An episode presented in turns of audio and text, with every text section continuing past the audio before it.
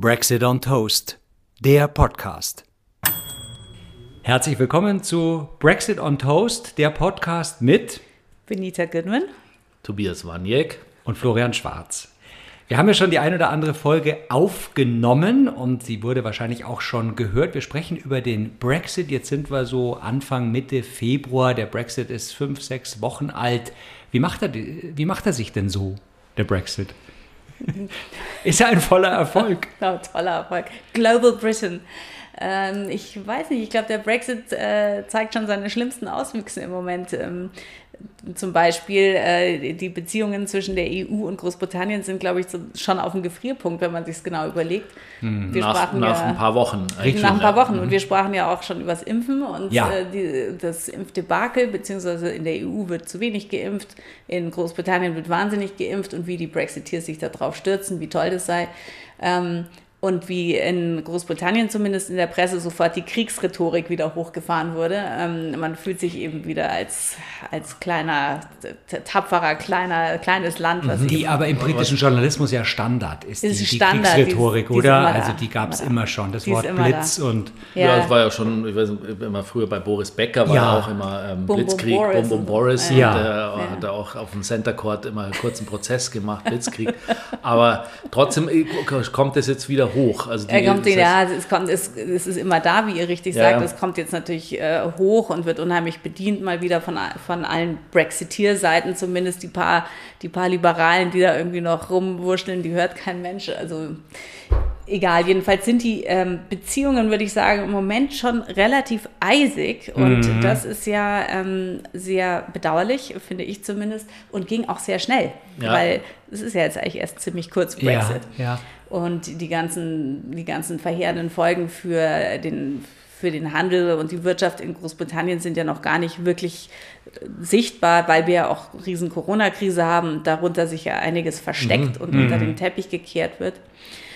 Und ähm, irgendwie habe ich drüber nachgedacht, also natürlich nicht nur jetzt, jetzt erst, sondern schon die ganze Zeit, ähm, seit des äh, Referendums und während der Kampagne oder eigentlich während der Verhandlungen, weil die EU hat was hat die EU sozusagen falsch gemacht? Weil es sind ja immer, wir wissen ja, es gibt nicht nur Schwarz und Weiß, immer Grautöne und it takes two to tango. Also man kann, glaube ich, nicht den Briten die ganze Schuld in die Schuhe schieben für sozusagen diesen, diesen erbärmlicher, den erbärmlichen Ausgang der Austrittsverhandlungen, nämlich totaler, total, totaler, gerade noch abgewendeter, also No, no Deal, Deal war es ja, nicht, aber mhm. es ist an sich Mini fast ein No Deal, also es ist ein mhm. Mini Deal.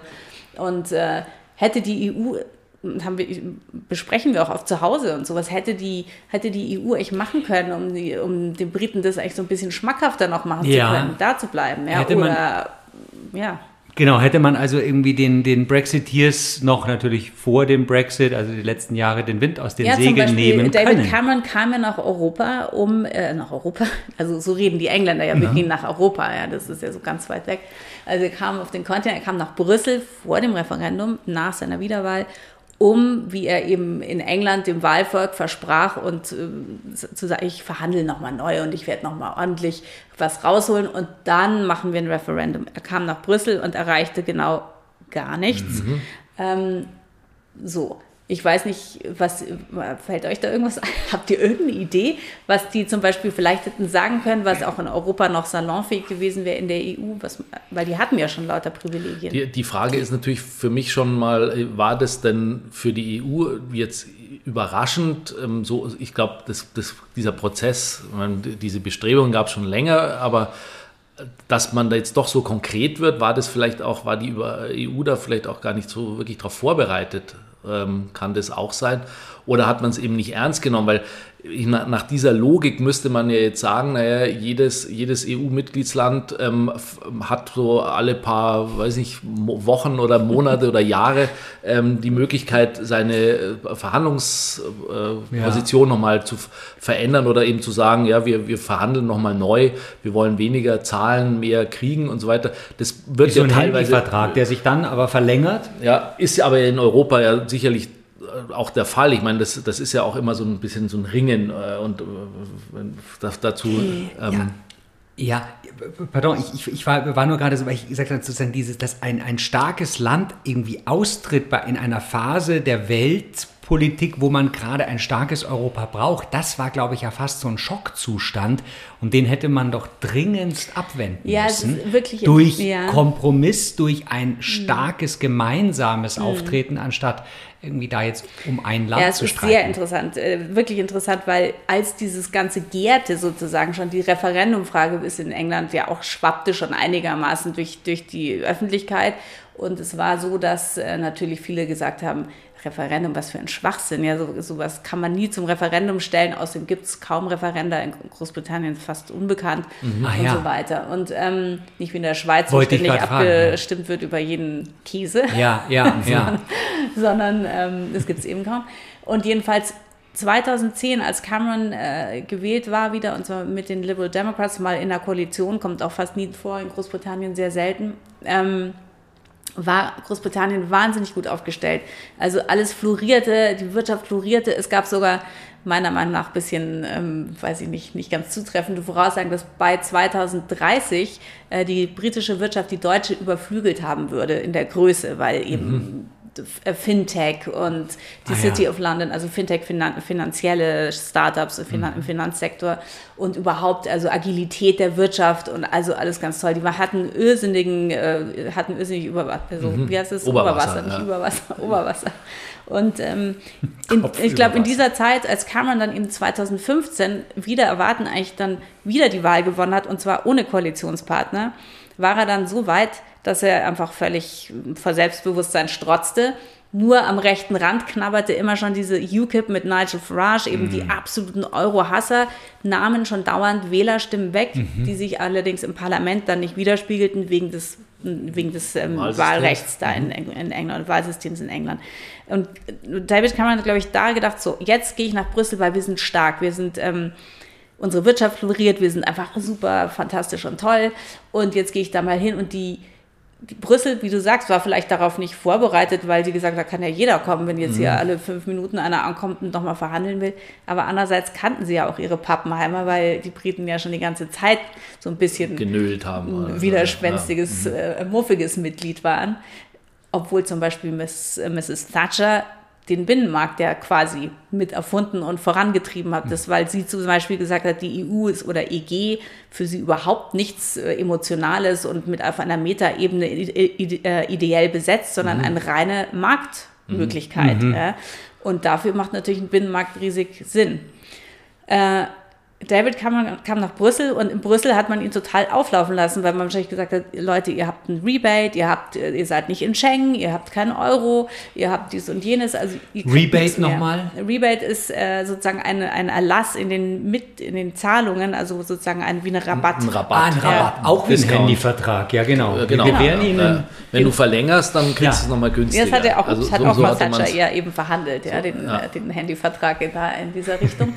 ihr, ihr, es gibt nichts mehr, was wir euch anbieten können. Und das große, große Thema, was natürlich in Großbritannien vom rechten Rand dauernd bedient wurde, war die entsetzliche Einwanderung. Also England ist voll und wir können nicht mehr und überall, wo wir hinschauen, sind nur noch Polen und rumänische Bettler und überall, die Polen nehmen uns die, die Plätze weg in den Schulen, in den Krankenhäusern und unsere armen äh, Klempner, die zwar eh nichts können, kommen nicht mehr zum Zug, weil die Polen für einen halben Preis super toll klempnern und so Ja. weiter.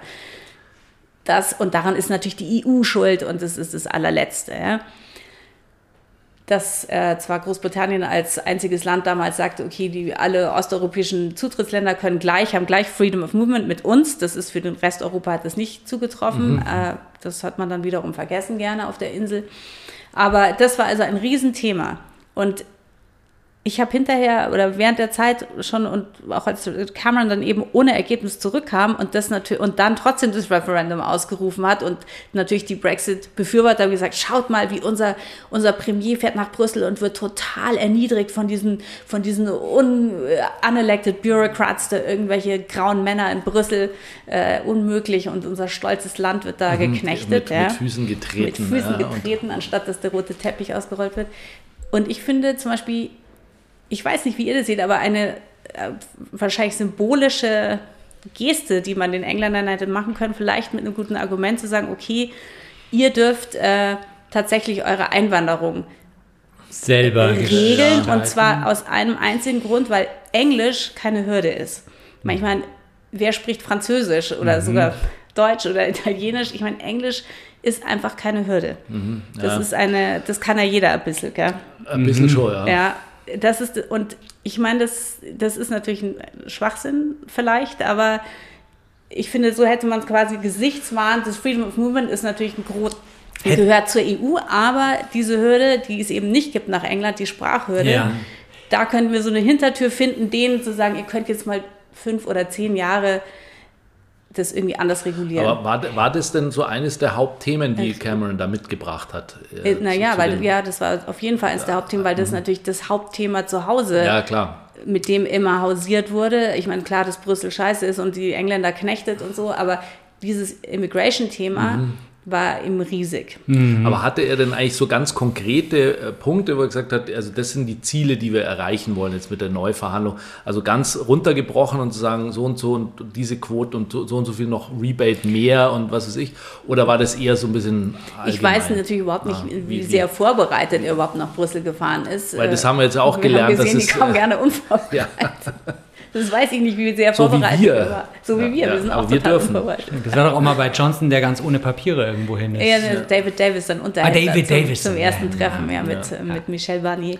Ähm, ja, also äh, wie vorbereitet er genau war, weiß ich nicht, aber Immigrations-, also Kontrolle dieses Freedom of Movements, das war ein Riesenthema auf jeden Fall. Damit mhm. hätte er zu mhm. Hause, wenn sie es dann auch transport also kommuniziert hätten können, ein groß gepunktet ja, glaube ich. Aber, aber letztlich ist es doch natürlich jetzt in der Rückschau, äh, kann man das natürlich so spekulieren hm. oder sagen, ja, hätte man nur, ähm, wie gesagt, ich glaube, man hat es ja nicht erwartet und man hat ja auch überhaupt nicht gedacht, dass das tatsächlich in ein Referendum mündet, hm. was noch dazu ähm, dann so ausgeht. Ja. Das, das haben wir ja auch gesehen, haben wir ja alle, ich, ich erinnere mich da auch noch gut dran, äh, haben wir auch schon ähm, äh, ausgiebig in früheren Folgen darüber geredet, dass eben Herr Johnson selber ja auch, als es äh, bekannt gegeben wurde, ja ähm, auch ein bisschen fassungslos mhm. war und das gar nicht so wie ja auch damals vor vier Jahren Herr Trump bei der, bei der mhm. Wahl, der ist ja. ja auch erst nicht gechanged. Nee. Mist, jetzt, jetzt ja, muss jetzt, ich ja liefern. Ja, ja.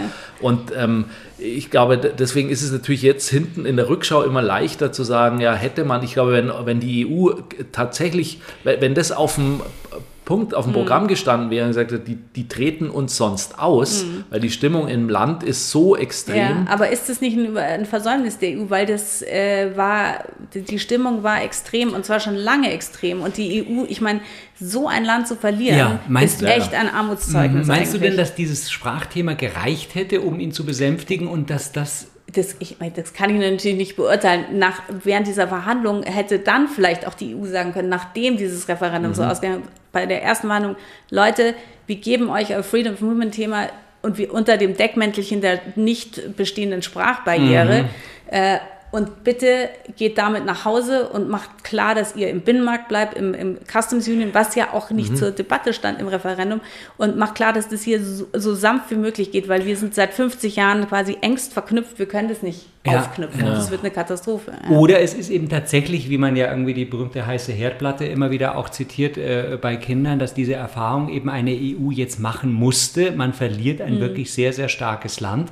Und das stellt die gesamte EU auch nochmal auf eine ganz, ganz andere Probe, die ja eh teilweise hm. mit dieser Einstimmigkeit sehr zu hadern hat. Ja, und wenn ja, ein, ein, ein, kleines äh, Ungarn äh, gerade wirklich da äh, die, die großen hm, zumindest äh, in der Hand hat durch, äh, durch einzelne Entscheidungen, dann vielleicht ist das doch der Anfang vom, vom Aufbrechen in, in eine neue Form der EU.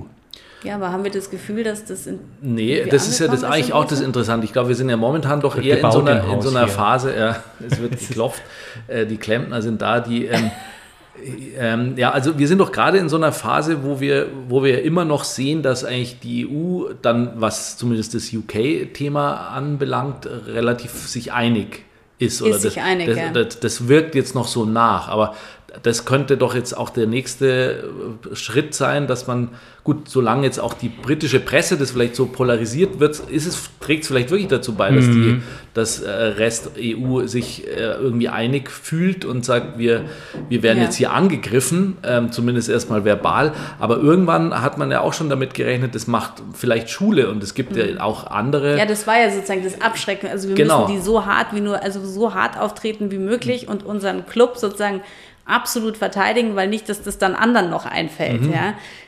Das stimmt natürlich, aber äh, wie ist das jetzt pädagogisch sehr wertvoll, quasi mit Zwang, Mit äh, Impf mit Zwang alle zusammenzuhalten?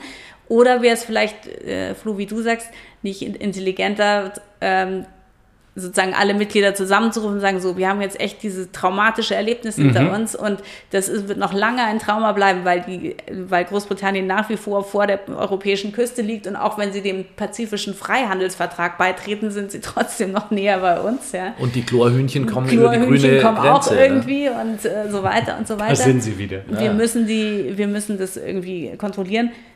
Wir müssen uns noch überhaupt neu aufstellen. Wir sind zu. Wir wir haben zu viel ähm, ja, Gefahr, dass eben andere auch raus wollen. Was ist mit der Visegrad-Gruppe oder eben Ungarn, Polen und äh, Ja, Slowakei auch, auch und so. In Italien gibt es ja auch Die Kräfte, Italiener. die vom Exit äh, sprechen. Ja, und Mhm. die äh, Spanier oder die- also was, was können wir hier machen? Müssen wir unsere, unser Veto, unser Einstimmigkeitsding ändern oder müssen wir eben doch eine EU auf zwei Streams, also die Total-Enthusiasten und die sozusagen mehr so lose Mhm. angebunden, wie so ein Freihandels-, so EFTA oder so, was, wie ist es? Also zu diskutieren ist Ja. es auf alle Fälle und wenn nicht jetzt, äh, wann, Wann wann, dann? dann? Also wann dann? Aber da sind wir wieder bei dem Thema Kommunikation und ich glaube, das, äh, das haben wir ja ähm, auch oft schon diskutiert, jetzt nicht hier, aber, aber sonst, ähm, dass wir äh, gerade die EU ein massives ähm, Kommunikationsproblem hat. Also Ja, man Wahnsinn. bräuchte, ich verstehe nicht, vielleicht weiß ich es aber auch einfach nicht, dass, vielleicht gibt es das ja, aber es gibt sicher natürlich PR-Agenturen, die PR machen für Europa, aber das ist nicht so, wie es eigentlich sein müsste. Und ich glaube, dass wir, wir, wir natürlich verkaufen sich schlechte Meldungen immer besser, also auch ähm, Ja. in, als, als gute Erfolgsmeldungen klingt immer so nach Werbung, aber trotzdem glaube ich, von auch in der Rhetorik und sowas könnte man schon ein bisschen mehr ja auch auf die Vorteile und auf die Benefits der EU Ja, also ich pochen. muss sagen, seit, seit Brexit äh, bin ich ein wahnsinniger EU-Experte geworden. Vorher habe ich eigentlich nichts davon gewusst. Ich meine, ich wusste, ich bin sozusagen idealistisch pro EU, weil ich, weil ich, äh, weil Europa einfach Jahrhunderte von Krieg bedeutet hat und erst seit 1945, sagen wir mal, haben wir jetzt, wenn man vom Balkan absieht, Frieden Ja, in Europa. ja. Für so eine lange Zeit, das gab es noch nie. Eben. Und wenn es so weitergeht, dann liegen wir uns demnächst wieder in Belgien in den, in den Gräben gegenüber mit den Briten und, Ja. und äh, schießen uns, weil wegen Impfstoff oder sonst was. Ja. Äh, das ist einfach ein riesen Friedensobjekt, äh, Projekt. Projekt. Ja. Und dass Unbedingt. da alles Mögliche schief läuft und alles Mögliche mir nicht passt, das war, war mir auch klar. Aber wie da sozusagen die Mechanismen sind, wer da eigentlich was ist, das habe ich an sich jetzt erst mich so ein bisschen rein vertieft. Und auch, dass die EU eben, was du gerade sagst, hat keine PR. Theoretisch kann man in jeder EU-Landessprache allem folgen. Die, die, die Mhm. EU legt alles sozusagen offen. Nee, bestimmt nicht alles, aber, Aber offiziell alles offen. Auch ja. Sitzungen kann man folgen, Komitees kann man folgen, allen möglichen Papieren, die äh, Strategiepapieren, Ideen, Verordnungen auf allen 27 Sprachen oder 26 veröffentlicht.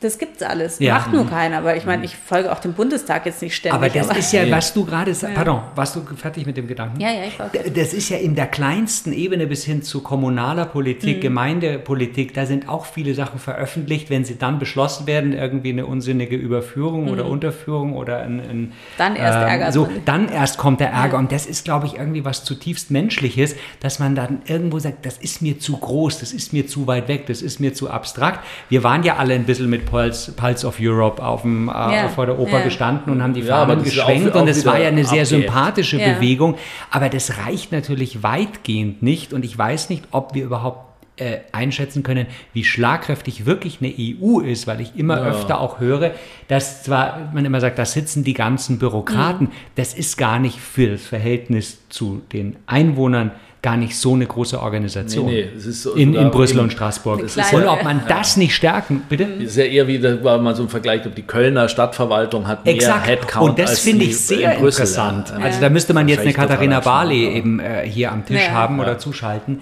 die einem das nochmal erklärt, ob die denn wirklich, ob wir nicht zu viel erwarten. Aber da ist immer vielleicht auch wieder operativ. Ich glaube, was man schon einfach sehen kann, und da muss man ja wirklich nur einfach, äh, kann man in Wikipedia oder sowas reingehen und sich einfach die Zahlen anschauen. Europa, also, also EU oder überhaupt Europa ist ja ein, ein, ein also wirtschaftlich gesehen schon mal hochbedeutend äh, und ein ganz, ganz wichtiger, sehr, sehr kaufkräftiger Markt. Ähm, und wir brauchen ja nicht den Vergleich äh, zu scheuen mit den USA und mit, mit China äh, sowieso nicht. Also die, das, äh, das wird zu wenig thematisiert. Ja. Wir sehen uns immer alle als, als Einzeln, aber als, als, als Binnenmarkt sind wir eine, eine Wucht und haben wir brutale Ja. Power. Und das Ja, wird viel zu Und das wenig merken äh, kommuniziert. werden die Briten jetzt eben merken, wenn sie da ihre 66 Millionen Hanseln, die da auf der Insel sitzen, wo nichts mehr hergestellt wird. Äh. Und dann Nordirland wird sich wahrscheinlich abspalten, Schottland vielleicht auch. Äh, Mhm. dann sind es plötzlich noch bedeutend weniger Leute. Äh, äh, mit Wales, wo noch ein paar Schafe rumhüpfen. Mhm. Ähm, was, was, was, bieten, was können die der Welt bieten, wenn sie Mhm. nicht mehr, sie können eben eigentlich den Finanzplatz London bieten, aber der, das hat ja die EU auch so verhandelt oder auch Johnson oder whoever, die hat es unterschrieben, dass sozusagen für die Services überhaupt noch nichts ausgehandelt ist. Das heißt, die, äh, die City of London, die eben, wo der Finanzmarkt ist, die haben Riesenprobleme, den Europä auf, im europäischen Markt zu handeln im Moment. Unheimlich viele große Banken haben Milliarden von Umsätzen inzwischen nach, nach Paris, nach Frankfurt oder nach Amsterdam umgelagert. Äh, die Brexiteers, die echten, die hoffen natürlich auf internationale Geldwäsche da, die sowieso stattfindet in der City of London, aber halt in noch viel größerem Maße außerhalb europäischer Regularien und so weiter. Aber das dauert halt noch, bis da dann wirklich sämtliche Machthaber und ähm, Kleptokraten da ihr Geld hingeschickt haben.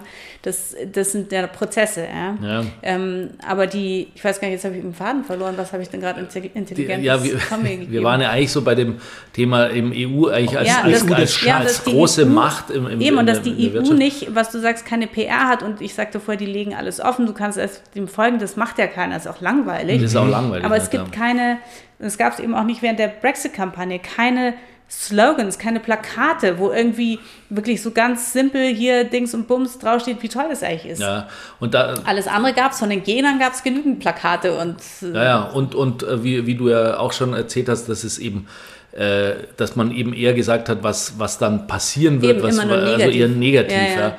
Und, und eigentlich müsste man eben schon auch immer mal wieder das Positive stärken oder vielleicht eben auch mal, ähm, ja, einfach zu sagen, wir, wir, wir sind halt, wir sind hier ein ganz dicker Fisch. Ich glaube, das wird einfach zu wenig getan. Also wenn wir jetzt irgendwie, äh, wenn die EU ein Auto wäre, dann wäre das jetzt eher irgendwie ein, ein X5 oder ein X7 und eben nicht irgendwie ein Cinquecento. Ja? Ja, und, ja. Ähm, und das, das äh, ich glaube, mit, mit solchen äh, Themen kann, oder mit solchen Vergleichen könnte man das vielleicht auch ein bisschen plastischer Ja, aber das machen. Wir- wir Plastische auch äh, eben in der Brexit-Kampagne gab es zum, also es sind ja einfach Lügen natürlich, aber es gab zum Beispiel ein Plakat, äh, so zu, die Türkei da unten, also Europa, Mhm. Großbritannien, die Türkei, ein Riesenpfeil aus der Türkei direkt nach Großbritannien Mit Migration. mit 70 Millionen 70 Türken. Millionen Einwohner, also alle. Ja, alle Türken. Ja. Die ziehen nämlich dann alle nach Großbritannien und zwar übermorgen, weil übermorgen ungefähr Türkei der EU beitreten wird und dann 70 Millionen Türken Ja. ziehen dann direkt nach Großbritannien und es ist eine ganz simple Grafik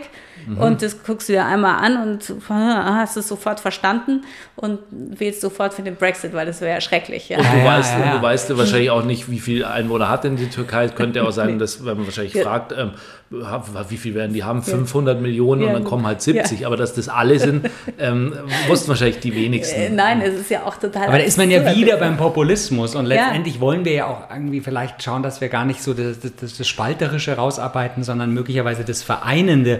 Und jetzt Ja, haben aber wir das kann gesagt, man doch auch so rausarbeiten, Ja, ja, oder? Das genau. Vereinende Also mit, das- mit plastischer. um, eben, im, Genau. im, gestimmt. Ja. Im, Also man hätte eben sagen Aber können, warum, warum, warum total. hat eben keiner dargestellt und das wäre Ja. vielleicht jetzt ja bei den, also gerade eben auch bei den, bei den äh, äh, Remainern, Ja. hätte man ja auch mal sagen können, schau mal, wie, was für ein, für ein, für ein fetter Karpfen sind im Teich, ja. Und naja. wir, wir bleiben doch lieber bei dem Karpfen, als dass wir jetzt so als winziges Putzerfischchen ähm, jetzt unser eigenes Ding machen äh, und, und, und dann vielleicht irgendwie der amerikanische Chlorhai uns frisst. Ja. Aber zunächst ähm. hat es ja, was wir eingangs als Frage gestellt haben, den Wind eben, man hat den Wind nicht den Brexitieren aus den Segeln genommen. Die sind also hart am Wind in den mhm. Brexit jetzt reingesegelt, möglicherweise noch gegen irgendeinen Fischtrawler geknallt. Mhm. Ähm, aber jetzt, was sind denn die nächsten äh, Waypoints, um es mal britisch auszudrücken? Also gibt es in England wichtige Wahlen? Was passiert in der EU? Wie oft schauen wir jetzt auf den Brexit? Also wir alle zwei ja. Wochen in, in ja, diesem Podcast. Alle zwei Wochen. Ich schaue alle zwei Minuten, ihr schaut alle zwei Wochen. Äh, in Großbritannien ist eben leider, leider lange keine Wahl vorausgesehen, ähm, weil Boris Johnson im Dezember 2019 hat er ja eben diese riesige Mehrheit gewonnen im Unterhaus und die nächste Wahl ist erst 2024. Mhm. Äh, jetzt wurde ja immer wieder spekuliert, ist er jetzt bald weg vom Fenster, weil dieses, also dieses Gesterbe auf der Insel mit Corona und überhaupt der unmögliche Brexit, das kann er eigentlich nicht durchhalten, aber natürlich hält er es durch. Und ähm, jetzt kommt ihm eben leider das, das, das schnelle Geimpfe auch noch äh, zugute in, in England, sodass alle ihn jetzt für einen wahnsinnigen Helden halten mhm. und unheimlich geschickten äh, Europa-Fertigmacher. Und auf dieser, auf dieser Welle werden die jetzt noch lange rumschwimmen.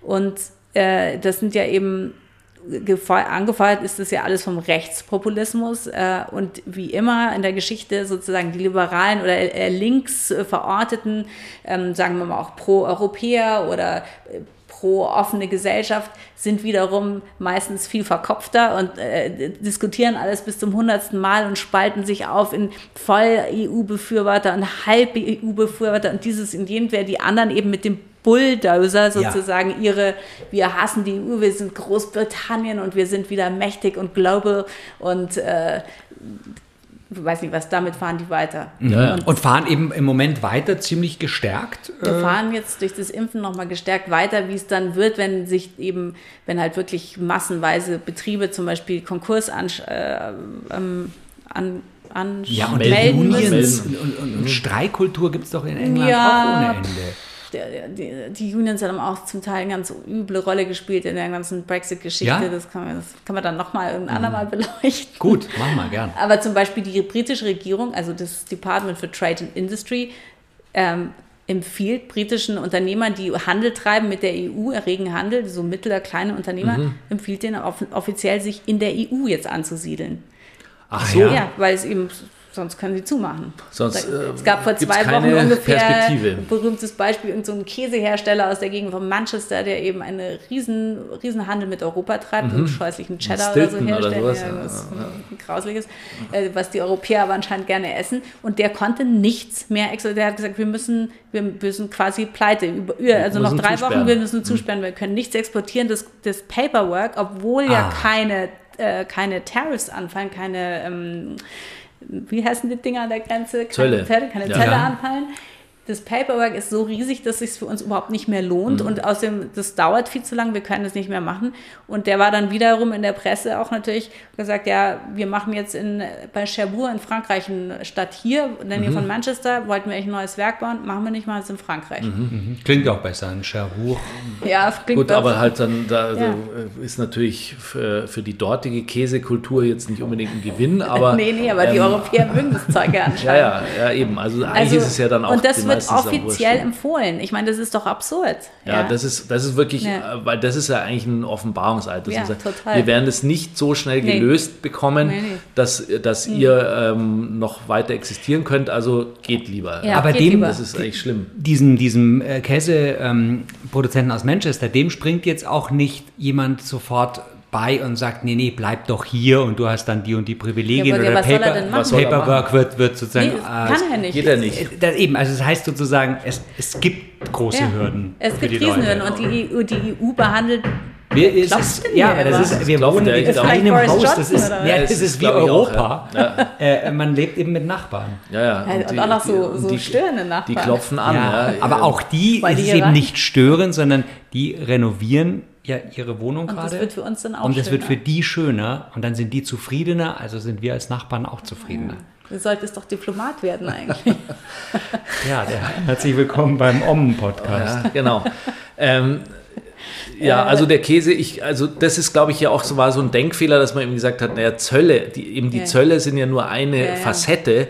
Da geht es halt ums Geld, klar, das hat man vermieden und Zölle muss man nicht bezahlen, aber diese Genau, und gerade Käse Redens, ist eben aus tierischen Produkten, nämlich Käse, äh, nicht Käse, Milch und Lab oder so. Und das muss wiederum besonders mit Tierarzt und weiß nicht was. Und die EU behandelt behandelt nicht aus Gemeinheit, sondern es ist ebenso, Großbritannien ist jetzt ein Drittland. Ja, ja. ja. Und das hat natürlich auch keiner verstanden, weil, sie, weil man eben, wenn man immer nur von Krieg schreit und, und Global Britannia oder whatever, dann kann man sich eben nicht äh, damit beschäftigen, was eigentlich Drittland bedeutet. Nämlich, du musst genau wie ein Kenianer oder ein, weiß nicht was. Ja, mittlerweile ist es jetzt, tatsächlich, erstens sind wir die, äh, haben wir die halbe Stunde voll, zweitens ja. sind die Nachbarn jetzt gleich da und äh, oh, Gott, sozusagen, äh, weil wir zu laut da eine reden Tür hier. rein äh, zu uns rüber. Aber das ist eben live. Also ich würde das jetzt auch nicht rausschneiden. Nein, nein, um Gottes Willen. Nein. Ähm, hör mal, wer da hämmert. Hör mal, wer da hämmert. Vielleicht ist es tatsächlich, äh, hat noch unterm Kanal jetzt irgendjemand, äh, vielleicht auch ein anderer Käsehersteller, Käsehersteller oder hier für München ist für Brauereien ja auch ja, interessant. Wahrscheinlich. Ähm, Britischer äh, Brauer verzweifelt hier sich der, hier rüberkommt. Aber dann äh, sind wir eigentlich schon wieder ähm, durch und ähm, haben da aber schon ein paar Sachen wieder angeschnitten ja. und angestoßen ähm, die ganz spannend sind. Ich glaube, diese, diese ganze Thematik mit auch, wozu sind eigentlich solche Regeln gut und, äh, was, die, bedeutet und, was bedeutet es und was erleichtert es mhm. eben auch. Und das ist ja ähm, ein Thema, an dem wir uns, glaube ich, noch weiter abarbeiten können. Ich glaube auch. Bini, vielen Dank. Bitte. Danke und bis zum nächsten Mal. Brexit on Toast ist eine Produktion von Plattform Holzstraße.